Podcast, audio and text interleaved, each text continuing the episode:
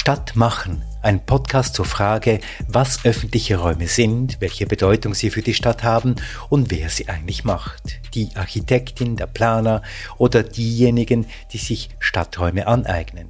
Ein Podcast von Philipp Koch und Simon Mühlebach, Institut Urban Landscape, Zürcher Hochschule für angewandte Wissenschaften. Episode 9 mit einer Anreise und einem ersten Blick auf den Richtiplatz in Wallisellen.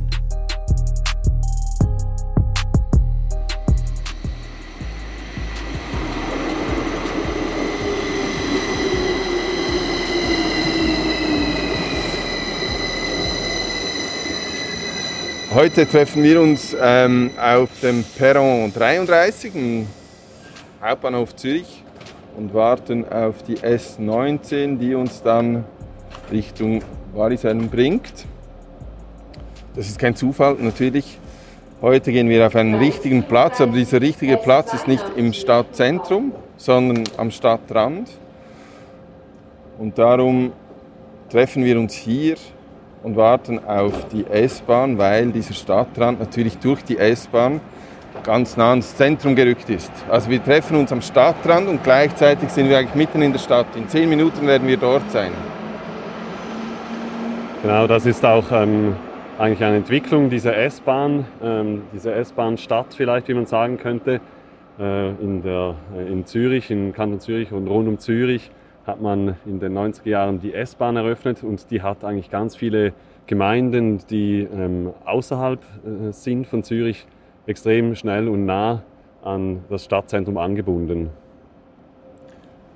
Und gleichzeitig hat man ja das Gefühl, wenn man das äh, Netz der ähm, S-Bahn Zürich, des ZVV anschaut, dass es zwar quasi flächig sich entwickelt hat, aber das stimmt natürlich nicht, sondern es sind vor allem einzelne Punkte, Bahnhofsgebiete, die ans Zentrum herangerückt sind.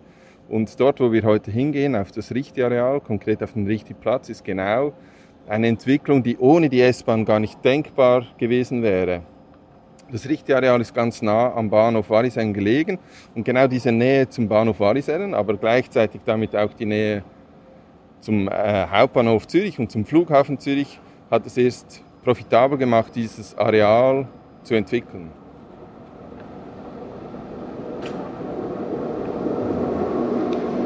Das äh, heißt, wenn wir entlang von dieser S-Bahn-Linie uns jeweils bewegen, dann äh, sieht es wie gesagt flächig aus. Es sind aber eigentlich richtige Inseln eigentlich in diesen, ähm, entlang dieser Linie, die wie so eine Perlenkette bilden. Und eine dieser Inseln ist ähm, das richtige Areal.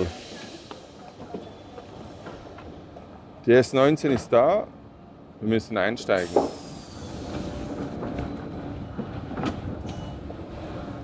Das Richtiareal ist, wie gesagt, auf, ähm, sieht aus wie eine Insel, eine siedlungsstrukturelle Insel. Und ähm, diese Entwicklung von diesem Richtiareal ist also auch eine Entwicklung dieser S-Bahn-Stadtlandschaft. Vor dieser ähm, Entwicklung dieses Gebiets war dieses Areal Industrie. Es gab da diese Zementröhrenfabrik Favre. Die hat da eigentlich bis äh, ähm, Ende der 80er ähm, Jahre Zementröhren hergestellt. 1990 verlässt diese äh, Firma oder diese äh, Fabrik äh, den Standort. Die Fa Fabrikgebäude werden teilweise äh, abgebrochen und das richtige Areal wird dann für 20 Jahre äh, circa brach liegen. Ab und zu wird es bespielt von Zirkussen oder es gibt auch eine Ausstellung von historischen Maschinen an Ort, ähm, aber eigentlich passiert ähm, dann mal nicht viel. Es gibt dann während diesen Jahren immer wieder ähm, Ideen, was man eigentlich mit diesem Gebiet machen könnte. Es gibt die Idee von einem äh, Flughafenbank, also einem Bürokomplex zu errichten, ein Einkaufszentrum oder ähm, Wohnüberbauungen. Das hat auch immer damit zu tun, welche BesitzerInnen eigentlich dieses Grundstück äh, haben. Die haben verschiedene Visionen. Es durchläuft auch verschiedene Handwechsel. All diese Ideen aber, ähm, die eigentlich da in diesem Moment ähm, vorgebracht werden, sind eigentlich monofunktionale oder hauptsächlich monofunktionale Nutzungen, also entweder Büro oder eben Einkaufen oder Wohnen.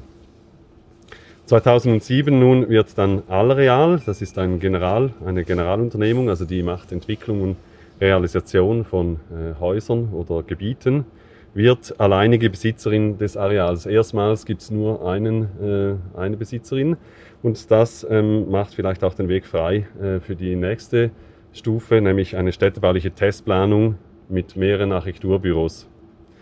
Neu jetzt wird äh, gefordert im Programm, dass es eine Mischung gibt in der Nutzung, also es soll äh, Büros, Wohnungen und Gewerbenutzungen ähm, auf diesem Areal entwickelt werden. Und es gibt auch die Option, ähm, eine Eventhalle an diesem Ort eigentlich auch zu errichten. Diese Testplanung wird vom Studio di Architettura rund um den Architekten Vittorio Magnano Lampugnani äh, gewonnen mit einem Vorschlag, der auf eine Blockrandbebauung und einen starken öffentlichen Raum setzt.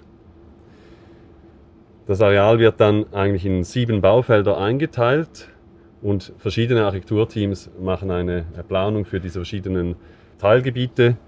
Ähm, der öffentliche Raum und äh, das Haus, eigentlich, das wir dann gleich als erstes sehen werden, das wird äh, vom Studio die Architektura entworfen. Aber wir können äh, über das Richtiareal natürlich nicht sprechen, ohne nicht auch den, das Einkaufszentrum, Glattzentrum ähm, zu erwähnen. Einkaufszentren sind ja eine irgendwie lustige äh, Typologie, eine lustige Eigen, haben lustige Eigenschaften oder äh, ähm, überraschende Eigenschaften. Ähm, Shoppingcenter sowie das Glattzentrum an äh, Verkehrsinfrastrukturen an der Autobahn eingeklemmt, sind ein Phänomen der 60er, 70er Jahre. In Amerika etwas früher, in Europa etwas später. Und es sind, könnte man sagen, Themenparks, die verschiedene Eindrücke, verschiedene Ideen auch von Stadt versuchen unter eine, in eine Hülle zu packen und sind so auch etwas wie eine Simulation von Stadt. Ähm, es geht nicht nur um Konsum per se, natürlich das Ziel ist Konsum. Ähm, äh, äh, es ist eine äh, Investition und dort möchte man Rendite äh, generieren, aber Konsum wird einfach nicht, kann nicht einfach so generiert werden über Ladenflächen, sondern es braucht ein Erlebnis, ein Event, eine ganze eigene Welt. Und in Amerika äh, gibt es da unzählige Forschung dazu und dort wurde sehr früh schon gesagt, dass diese Shoppingzentren, vor allem an, an diesen Stadträndern in, in Suburbia, äh, übernehmen viele Funktionen eigentlich der Innenstadt, die man in Europa mit Innenstädten vergleicht, ohne aber wirklich Stadt zu sein. Es ist eine kontrollierte, geordnete, simulierte Stadt im äh, Shoppingcenter. Und wir können nicht über das Richtiareal sprechen ohne dieses Shoppingzentrum, weil das Richtiareal natürlich profitiert von diesem Shoppingzentrum.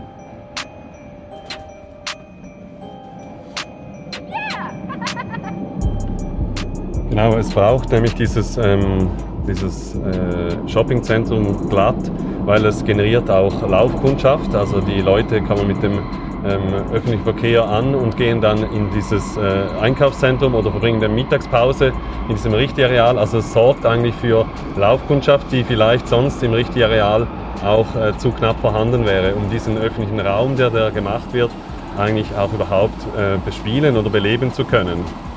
Also man könnte äh, vielleicht sagen, es wird ähm, die Gestaltung eigentlich einen öffentlichen Raum gemacht, damit es aber auch ähm, äh, diese Öffentlichkeit oder diese Leute, die auch da sind, braucht es eigentlich auch äh, wie sehr starke Player, die das auch anziehen, also die eigentlich wie so eine Kuratierung fast von einer Urbanität machen. Genau, also das, Interessante bei diesen Shoppingzentren und jetzt in diese, dieses, ähm, also diese Typologie oder dieses Beispiel von Shoppingzentren oder diesen Inseln am Stadtrand ist ja, dass eine ganz spezifische Form von Öffentlichkeit ähm, gesucht wird. Wobei das, was man dann tatsächlich äh, erreicht, meist nicht dem entspricht, was man quasi versucht darzustellen. Also man versucht äh, eine, eine urbane Welt darzustellen, also eine dichte Welt, viele Menschen kommen zusammen, es gibt viele Erlebnisse, ganz viele ähm, unterschiedliche Sinneseindrücke. Das entspricht eigentlich diesem Erlebnis äh, von, man geht in die Stadt, in die Innenstadt und gleichzeitig ist es eine sehr restriktive Vorstellung von Öffentlichkeit, die dort zum Ausdruck kommen kann. Also ganz offensichtlich, es können nur jene dort sein, die tatsächlich auch konsumieren können. Es ist es tut so, als ob es ein öffentlicher Platz, äh, öffentlicher Raum wäre, ist aber ein privater Raum, der sehr stark durch private Interessen auch reguliert werden kann. Ähm, und das ist quasi die, diese, diese Idee der Shopping Malls von kontrollierten städtischen Erlebnissen. Also das, was man in, diesem, in diesen Stadtlandschaften, in diesen heterogenen, äh, wenig ähm, wahrnehmbaren Stadtlandschaften eben nicht mehr erleben kann. Also die Innenstadt geht quasi ins Shoppingzentrum. Und ich denke, das ist wichtig, um, um das zu verstehen, was man auf dem Richti-Areal oder Wallisellen auch zu sehen bekommt. Es ist eben nicht so, dass einfach äh, nur die Stadt simuliert wird, sondern es ist eine Mischung, eine paradoxe Mischung auch von das, was tatsächlich geschieht. Es kommen nämlich Leute dorthin in diesen Shoppingzentren und gleichzeitig ist es aber immer, äh, gibt es eine Spannung zwischen dem Bild, das erzeugt wird, und dem, was tatsächlich möglich ist. Und diese, diese, ähm, diese sehr spezifische Vorstellung von, oder diese spezifische Realität von Öffentlichkeit und Stadtraum, ist eben an diesen Stadträndern, in, auf diesen, in diesen Inseln sehr spezifisch und kann man vor allem dort auch feststellen. Ja, gerade dieser paradoxe Charakter eigentlich auch von diesem Richtigeral zeigt sich auch insofern auch baulich, als dass eigentlich das Richtigeral sehr dicht ist. Es ist eng, es ist wie innerstädtische Verhältnisse eigentlich, was die Straßenquerschnitte oder die Räume anbelangt aber ähm, nur gerade ein Hausblock weiter ähm, und man hat extrem viel Platz. Also es ist wie und ganz ambivalente Räume. Also es ist wie ähm, ein Zentrum, das sehr dicht ist und gleich daneben wird es eigentlich schon wieder viel offener und eigentlich eine typische ähm, äh, Situation, wie wir es in der Stadtlandschaft von heute in der Schweiz ähm, sehr oft antreffen. Also das Interessante ist natürlich auch bei diesen Shopping-Einkaufszentren, äh, äh, dass man lange Zeit hat man die einfach ähm, quasi kritisiert und gesagt, es sind so Ausdruck eines antiurbanen Reflex, der die Innenstadt aushöhlt und letztendlich zu einer Schwächung des städtischen Lebens führt. Und das, was man jetzt aber sieht, beispielsweise auf dem Richtiareal, aber auch ganz anderen Orten, dass diese Shoppingzentren natürlich in den letzten 10, 15 Jahren sich neu erfunden haben, neue äh, Nutzungen auch angezogen, angezogen haben. Sie werden selber quasi zu kleinen Zentren, die Entwicklung initiieren und die eine Dichte erzeugen, auch eine gewisse Urbanität erzeugen können, die, ähm, äh, die, die man äh, denen gar nicht äh, irgendwie zumuten oder zutrauen würde. Und das ist ja das Interessante, dass es hier so eine, eine quasi eine dialektische Beziehung auch gibt zwischen antiurban und dann wieder neue Urbanität die dort entsteht. Also konkret jetzt beim ähm, Glattzentrum sieht man eingeklemmt zwischen diesen Verkehrsinfrastrukturen am Stadtrand mit harten Grenzen gegenüber der Stadt hat sich ein, ein Sammelsurium an, an kleineren und größeren Inseln entwickelt. Das Richtiareal, dann etwas äh, südlicheres Zwicki-Areal mit Wohnen, Hotel, Gewerbe, Einkaufsmöglichkeiten, ähm, auch Büroflächen. Also es wurde quasi ein, kleine, ein kleines Zentrum äh, ähm, äh, entwickelt dort um dieses, um dieses Shoppingzentrum, was eigentlich noch vor 20 Jahren hätte man das nicht gedacht, dass das überhaupt möglich ist. Also das Shoppingzentrum quasi als Anker für eine städtische Entwicklung, was in unseren Ohren irgendwie paradox tönt, zeigt sich an verschiedenen Orten, nicht nur in der Schweiz, sondern äh, in ganz Europa und auch in den Vereinigten Staaten, wo quasi Shoppingzentren Shoppingzentren tatsächlich zu so urbanen Motoren werden. Die Frage ist dann aber tatsächlich, ja, was, welche eben Form von städtischem Leben oder Urbanität wird dort tatsächlich verwirklicht? Ist es eine gereinigte Form oder gibt es eben diese, diese Möglichkeit auch in Schwellenräumen, in ambivalenten Räumen, gibt es diese Pufferzonen, wo sich irgendwie städtisches Leben einnisten kann, das eben nicht kontrolliert werden kann? Ja, und das gehen wir jetzt aufs Richtige und schauen uns das mal an. Etwas nach Scheiße kann ich noch erzählen, was du gut. Mhm. Ja, kommt klar. Nachher labern Jetzt sind wir in Wallisellen ähm, beim Aufgang Richtung Richtiareal und stehen da und ich sehe und betrachte die Häuser, sehe die Häuser und denke an Norditalien. Was sehen wir hier, Simon? Ja, es ist richtig. Also das äh, erste Haus, das uns eigentlich äh, gerade begrüßt, wenn wir von dem Bahnhof kommen, das sieht aus, als wäre es aus Turin. Es hat eine lange ähm, Kolonnade an der Straße entlang und es ist auch sehr steinern, es sind schmale Fenster. Also es wird uns ein Bild von einer dichten italienischen Stadt eigentlich gerade präsentiert, wenn wir aus diesem Bahnhof kommen, nach dieser Fahrt äh, durch diese Stadtlandschaft. Das äh, Richtiareal ist eigentlich eine siedlungsstrukturelle Insel. Eben man sieht rundherum, äh, sieht das eigentlich ganz anders aus. Hier hat es ganz harte Grenzen in diesem Areal. Ähm, dieses Areal ähm, liegt südlich von der eigentlichen Gemeinde oder ähm, alten Gemeinde Wallisellen. Äh, südlich ist es begrenzt durch das Einkaufszentrum Glatt und die Autobahn und nördlich hier durch die Eisenbahn. Östlich da sieht man auch diese Brücke, äh, wird es noch durch eine Tramlinie eigentlich ebenfalls begrenzt. Das ist eigentlich wirklich eine Insel umgeben von äh, Infrastrukturbauten. Wenn man die Autobahn im Süden eigentlich überquert, also dieses lineare Hindernis eigentlich, dann erreicht man eigentlich bereits Schwammendingen und steht eigentlich auf Stadtgebiet. Das ist ganz vielen eigentlich gar nicht bewusst, dass wir so nahe eigentlich an der Stadt sind, weil diese Trennung durch diese Infrastrukturen eigentlich wirklich auch eine räumliche Trennung macht und diese äh, Verbindung gar nicht mehr so offensichtlich ist. Wenn wir dieses Areal nun äh, ein bisschen genauer anschauen, ist es, dass dieser äh, öffentliche Straßenraum, der hier gemacht wird, der verbindet genau diese äh, Infrastrukturen. Also ähm, der Bahnhof wird mit der Tramlinie im Osten verbunden und der Bahnhof wird mit dem Glattzentrum und der Busstation im Süden verbunden. Also diese Straßen, diese zwei Achsen die verbinden diese Infrastrukturen in diesem äh, Areal und bilden in der Mitte einen Knoten. An diesem Knoten liegt äh, das räumliche Zentrum das, des Richti-Areals. Das ist ein dreieckiger Platz, der Richti-Platz. Diese Straßen werden durch insgesamt sechs Blockrand- oder Hofrandbebauungen begleitet. Ähm, also eine Typologie, die, wie gesagt, eigentlich in dieser Stadtlandschaft erstmal ähm, atypisch scheint, die wir vielleicht eher aus den Stadt des 19. Jahrhunderts kennen. Ähm, und am Rechtiplatz selbst gibt es aber dann zusätzlich noch, das sehen wir auch schon ein bisschen hier, ein Hochhaus. Das liegt im südlichen Ende des Platzes. Auf dem Richtiareal äh, gibt es insgesamt etwa 450 Wohnungen für ca. 1200 Bewohnerinnen und Bewohner und Raum für äh, 2500 Arbeitsplätze. Also beinahe oder doppelt so viele äh, Büro äh, wie, wie, äh, wie Wohnungen.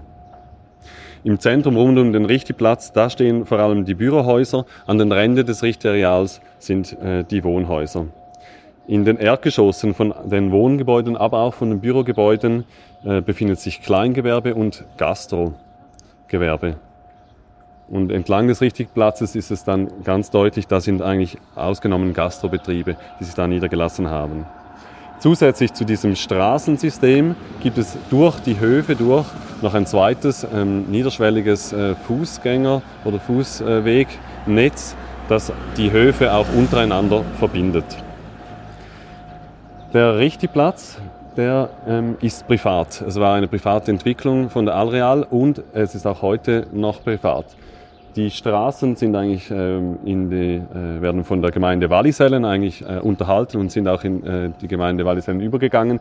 Der Platz und die Gebäude sind aber nach wie vor natürlich privat und werden auch dementsprechend gereinigt und unterhalten. Also die Reinigung des Platzes, die liegt bei ähm, den GrundeigentümerInnen.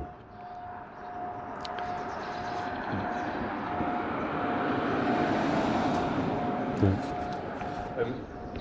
vielleicht, äh, also das Interessante, was auch irgendwie erklärungsbedürftig ist, ist, wieso wird hier eine Stadt, eine norditalienische Stadt des 19. Jahrhunderts, hast du gesagt, ähm, gebaut oder inszeniert ähm, am Stadtrand in einem letztendlich nicht wirklich gut verbundenen Gebiet, also das für sich steht, eben du hast gesagt, mit harten Grenzen die vielleicht teilweise schon eher noch porös sind, aber letztendlich doch von diesen Infrastrukturen klar ähm, gezeigt, gezeichnet sind.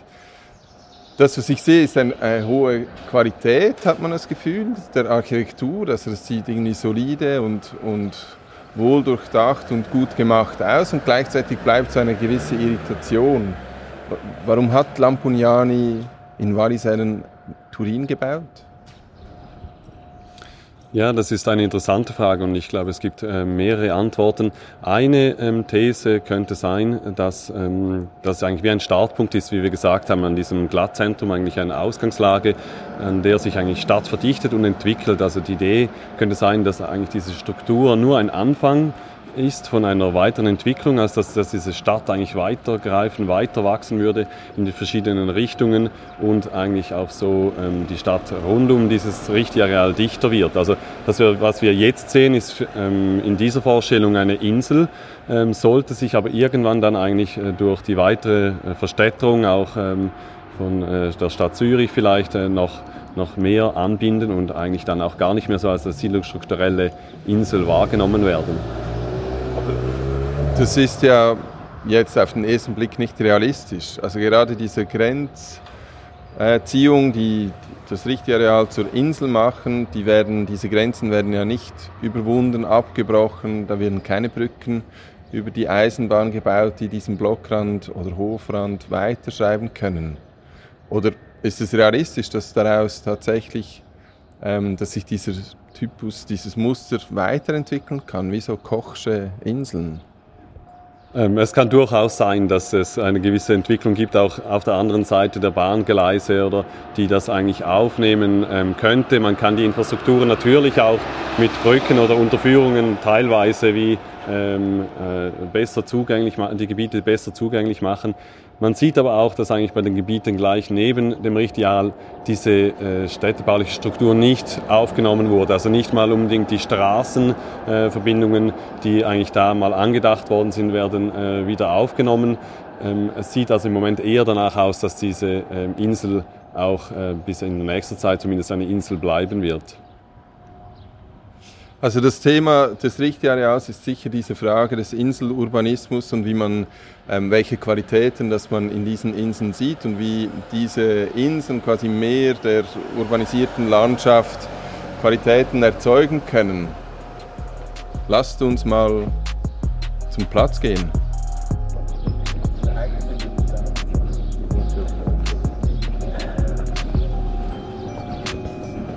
es ist alles wohl geordnet. Ist das so das Grundprinzip vielleicht auch der Gestaltung hier?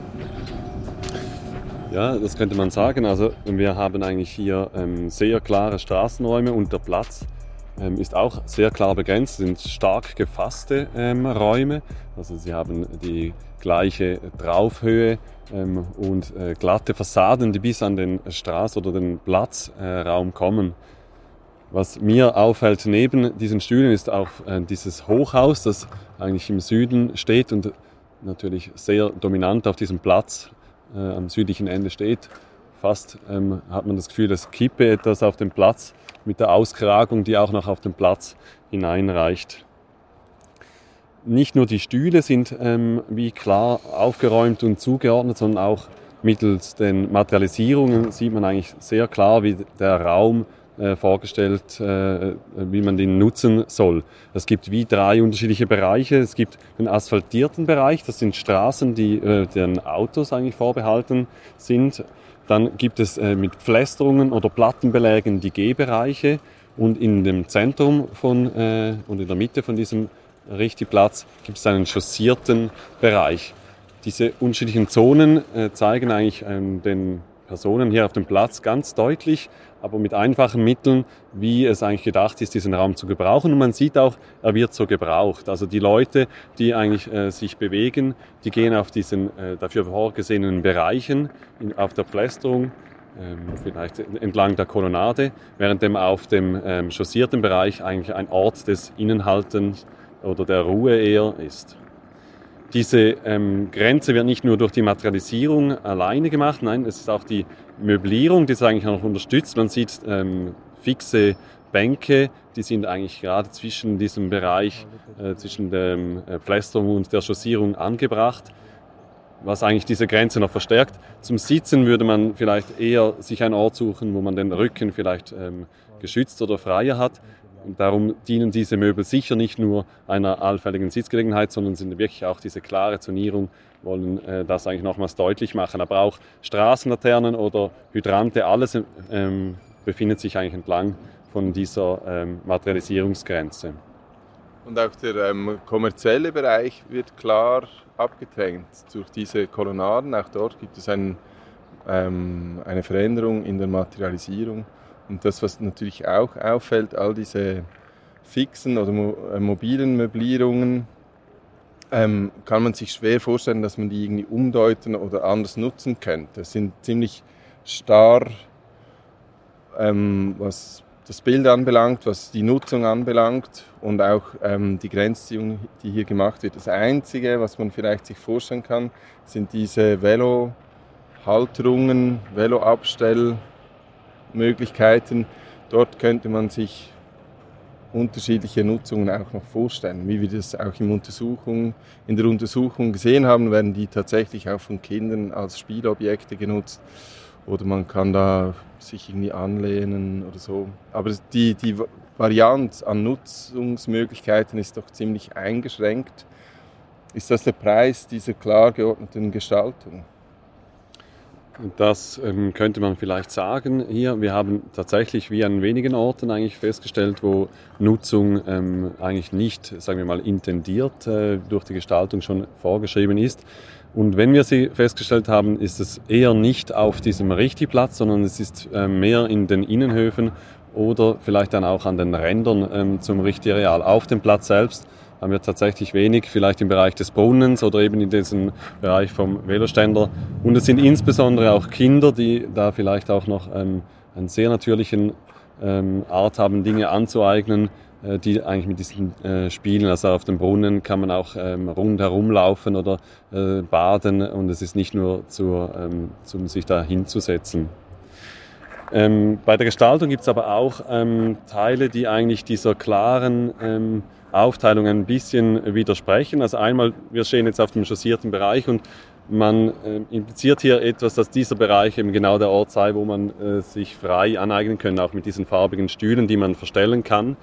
Ähm, aber es gibt eben, wie gesagt, auch hier ähm, diese Stühle, die eigentlich zu den Gastrobetrieben gehören und eigentlich damit diesen Bereich auch schon wieder Teil von diesem Gastro-Rand ähm, äh, rund um den Platz ähm, mit einbeziehen. Also der, wird, der Bereich, der eigentlich möglich wäre für die äh, Aneignung, wird nochmals verkleinert.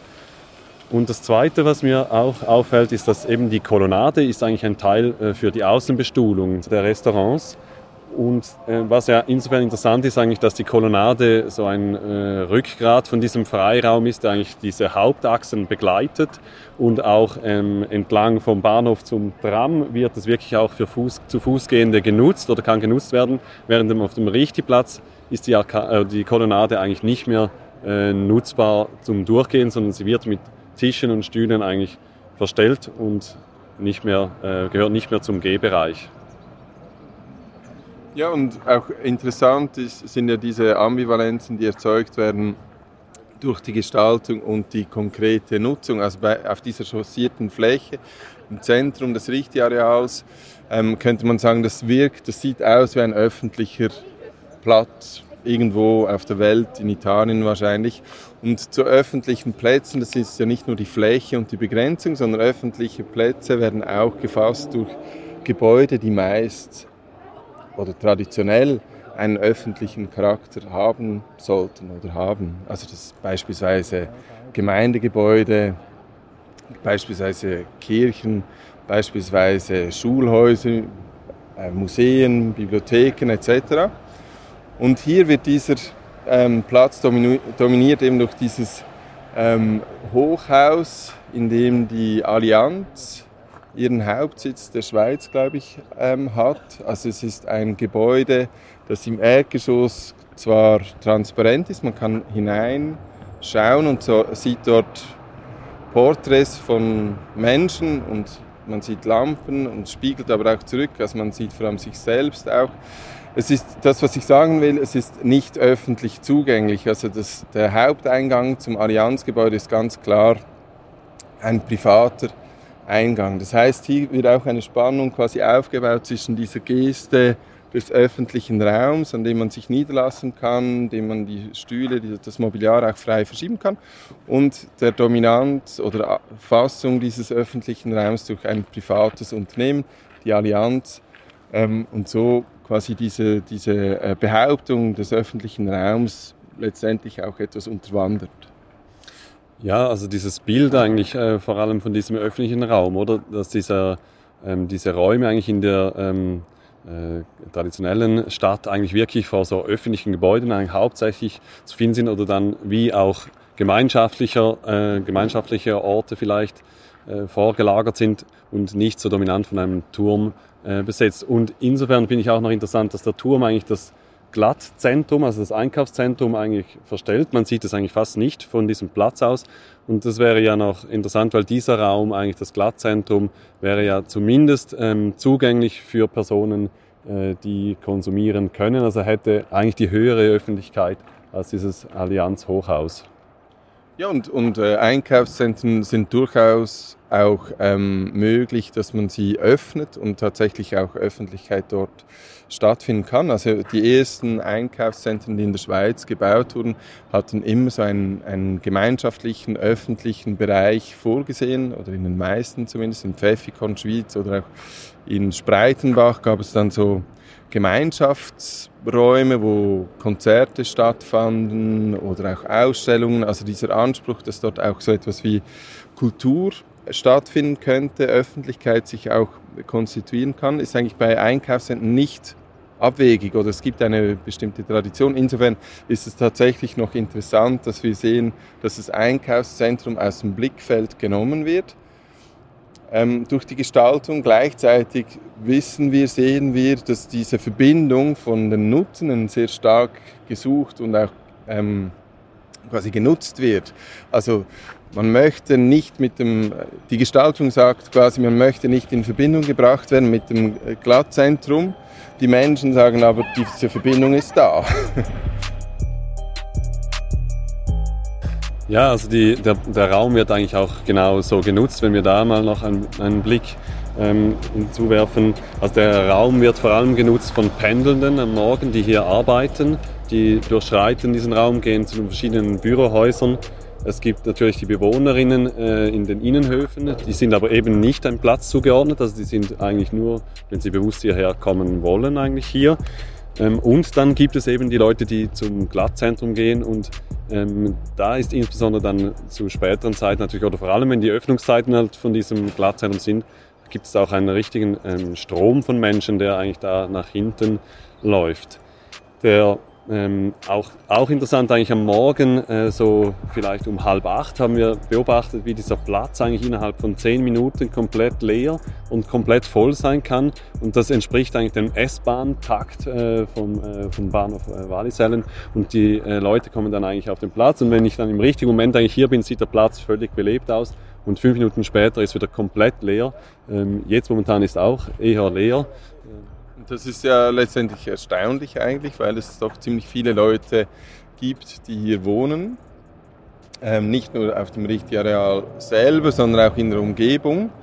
Aber ähm, anscheinend ist es so, dass das Richtiareal und der Richtigplatz nicht wirklich im Bewusstsein der Leute, die in der Umgebung wohnen, irgendwie nieder, nieder, sich niedergeschlagen hat, quasi als Referenzraum, Referenzort, wo man hingehen könnte allenfalls um ein Glas zu essen, aber nicht wirklich um sich aufhalten zu können. Ähm, du hast jetzt von den Pendlerinnen und Pendlern gesprochen. Das, was natürlich auffällt, ist, dass man sich tatsächlich sehr gut orientieren kann, dass die Leute tatsächlich wissen, wo, ähm, welche Wege sie einschlagen müssen, um an einen bestimmten Ort zu kommen und es ist auch klar lesbar, welche Orte eher auch so etwas wie Privatheit ähm, ähm, oder den Bewohnerinnen und Bewohnern vorbehalten sein sollte, wo quasi Privatheit im Zentrum steht und nicht Öffentlichkeit. Also diese Innenhöfe sind sicher solche Bereiche, die man nicht ähm, offensichtlich sieht, also wo die Eingänge sind. Da gibt es so quasi eine, eine Abstufung von verschiedenen äh, Zugänglichkeiten und das ist auch sehr schön lesbar und wir haben ja im Forschungsprojekt das auch als ein Kriterium quasi ähm, berücksichtigt wie gut sind diese Orte lesbar und verständlich. Ist es, ähm, ist es für eine Person, die sich vielleicht äh, nicht auskennt, die vielleicht auch die Sprache nicht kann, ist quasi rein durch die Gestaltung möglich abzulesen, wohin man gehen sollte, um bestimmte Bedürfnisse befriedigen zu können. Also beispielsweise, wo sind die ÖV-Anschlüsse, wo kriege ich vielleicht einen Kaffee, wo kann ich ähm, wo kann ich etwas einkaufen gehen. Das sind alles Elemente, die über die Gestaltung irgendwie strukturiert und lesbar gemacht werden können. Und hier ist das Richtjahr natürlich extrem, ein, ein extrem schönes Beispiel, wie man das machen kann, durch eine klar geordnete Gestaltung. Ähm, die Notwendigkeit, sich auszutauschen und sich orientieren zu müssen, ähm, dass diese Notwendigkeit quasi hinfällig wird. Ja, ich finde auch, dieses ähm, Richtareal ähm, ist sehr erfolgreich in dieser ähm, Frage nach der Orientierbarkeit in der Stadt. Wir kennen diese Räume, wir kennen diese äh, Orte, wo man eben ein Restaurant oder ein Café erwarten würde. Eigentlich ist alles an seinem Platz, ähm, könnte man äh, sagen. Und ich meine, es ist auch dieser Entwicklung auf diesem Areal eigentlich zu verdanken, dass es einen direkten Weg gibt vom Bahnhof zu diesem äh, Glattzentrum. Das war vorher so nicht möglich. Man musste eigentlich um diese Industriebetriebe, also durch einen Ort, der eigentlich in dem Sinne nicht ähm, sehr öffentlich ähm, wirkt oder auch nicht ist, vielleicht äh, abgesperrt war, musste man durchgehen, ähm, vielleicht sogar um die Ecke, äh, bis man eigentlich zum Eingang von diesem Glattzentrum gekommen ist. Und ich glaube, da ist diese ähm, Setzung, für diese ähm, städtebauliche Setzung eigentlich sehr erfolgreich, dass diese Verbindung von zum Bahnhof ähm, gibt und hat vielleicht auch Leute zu veranlasst, ins Glattzentrum zu kommen, nicht mehr mit dem Auto, sondern auch äh, mit dem öffentlichen Verkehr. Aber das, über das, was wir natürlich auch noch sprechen müssen, wir haben jetzt gesagt, okay, hier kann man sich sehr gut orientieren, die Gestaltung ist ähm, einfach lesbar, aber was man hier natürlich auch, oder die Frage, die man sich stellen kann, ist, was kann hier nicht stattfinden? Also es ist klar, was hier stattfinden soll und kann, aber was kann hier nicht stattfinden? Haben wir da etwas herausgefunden? Ja, mm, wir haben es kurz vorher schon angesprochen, wir haben sehr wenig eigentlich nicht intendierte Nutzung festgestellt. Also es gibt hier jetzt ähm, nicht, dass wir einen, äh, eine, eine Veranstaltung haben wir nie festgestellt, dass es gibt keine ähm, Leute, die hierher kommen und eine, ein, ein Fest feiern oder äh, Marktstände, wenn sie sie äh, mal gegeben haben, waren eigentlich kuratiert, organisiert. Also nicht, dass das wie ein Ort war, dass das passieren würde. Also es scheint, dass dieser Platz wirklich einfach ähm, ähm, vor allem so genutzt wird, wie er gedacht ist. Wir haben wenige ähm, am Abend Nutzungen, vor allem von Familien, äh, die hier vielleicht in der Nähe wohnen oder die Kinder aus der Kita holen, die noch einen, einen kurzen Halt hier einlegen. Aber ähm, sonst haben wir da nicht viel festgestellt. Diese Bereiche interessanterweise, die äh, das dann auch ähm, erlauben würden, haben wir eigentlich eher an den Rändern ähm, äh, gefunden, also an Rändern von der Entwicklung. Und das finde ich auch nochmals einen interessanten Punkt auch zur Gestaltung äh, von diesem ganzen Areal. Eben im Unterschied zur 19. Jahrhundertstadt sind das dann eben äh, gestaltete äh, Räume. Das, was wir nicht gesehen haben, sind Spuren von Aneignungen, die vielleicht nicht unbedingt den Regeln entsprechen würden. Das, das was wir an äh, vielen anderen Orten, also vor allem auch auf dem Europaplatz oder auch im Murgaonpark gesehen haben, sind so Spuren der Aneignung, wie zum Beispiel Zigarettenstummel oder Tags an Wänden oder vielleicht auch ein, äh, Spuren eines kleinen Feuers oder so. Das haben wir hier nicht nirgends gesehen und das deutet ja auch darauf hin, einerseits, dass das entweder nicht gemacht wird oder dass diese Spuren ziemlich schnell ähm, quasi beseitigt werden und man äh, in den Ursprungszustand wieder zurückkehrt, also in den gereinigten ursprünglichen Zustand, so wie es eben gedacht war, so wie das Bild es auch irgendwie suggerieren sollte, sollte die Realität dieses Bild immer wieder aktualisieren. Und das äh, deutet doch sehr stark darauf hin, dass eben diese ähm, diese Regulierung dieses Ortes, diese Regeln, die hier herrschen, sind private Regeln, sind Regeln, die vom Investor gesetzt werden, in der Gestaltung eins zu eins eigentlich äh, wiedergespiegelt werden sollen. Und das ist vielleicht das Interessante, auch im Unterschied zu, zur Stadt des 19. Jahrhunderts, wo diese Dynamik und Transformation immer mitgedacht wurde, also wo Puffer ähm, vielleicht nicht äh, intendiert, aber es gab diese Puffer. Hier werden diese Puffer werden zwar vorhanden, aber sie dürfen quasi nicht situationsadäquat neu formuliert oder neu genutzt werden. Ähm, und das, was man gewinnt, ist Orientierung, ist Sicherheit und das hat natürlich auch seinen Wert. Ja, die Stühle werden ähm, zurückgestellt, die Fläche wird, äh, die chaussierte Fläche wird auch gerechelt, dass es ähm, alles ordentlich aussieht. Die Gebäude werden von privaten Sicherheitsfirmen bewacht, ähm, auch in der Nacht. Also hier gibt es sicher auch eine Einschränkung eigentlich in dieser Nutzbarkeit oder Aneignbarkeit dieses Raumes. Aber ich glaube eben, es ist gerade auch ähm, eine Qualität, dass es ähm, hier so ist äh, und eine unerwartete Qualität, weil wir befinden uns eben hier in einer äh, rund umgeben von einer ambivalenten Stadtlandschaft. Also ich würde sagen, dieser Art von Raum in, der, in einer Innenstadt ähm, zu reproduzieren, da wäre ich viel skeptischer, weil da dann mir die ambivalenten Räume oder diese Räume, die eigentlich angeeignet werden könnten, da würden sie mir fehlen. Hier finde ich es kann es eine Qualität sein für die ähm, Stadtlandschaft in einem größeren Maßstab.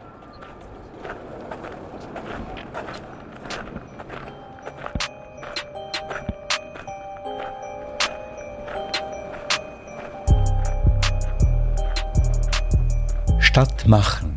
Ein Podcast zu öffentlichen Räumen und wer sie gestaltet und sich aneignet von Philipp Koch und Simon Mühlebach, Institut Urban Landscape Zürcher Hochschule für angewandte Wissenschaften in einer Produktion von podcastlab.ch. Zu hören auf Spotify, Apple Podcasts, auf der Webseite des Instituts www.zaw.ch/iul und überall, wo es gute Podcasts gibt. Das Buch zum Forschungsprojekt trägt den Titel Figurationen von Öffentlichkeit, Herausforderungen im Denken und Gestalten von öffentlichen Räumen von Philipp Koch, Stefan Kurat und Simon Mühlebach. Unter Beteiligung von Antonia Steger, Roland Züger, Christian Schwager und Nina Sommer, erschienen im Triest Verlag.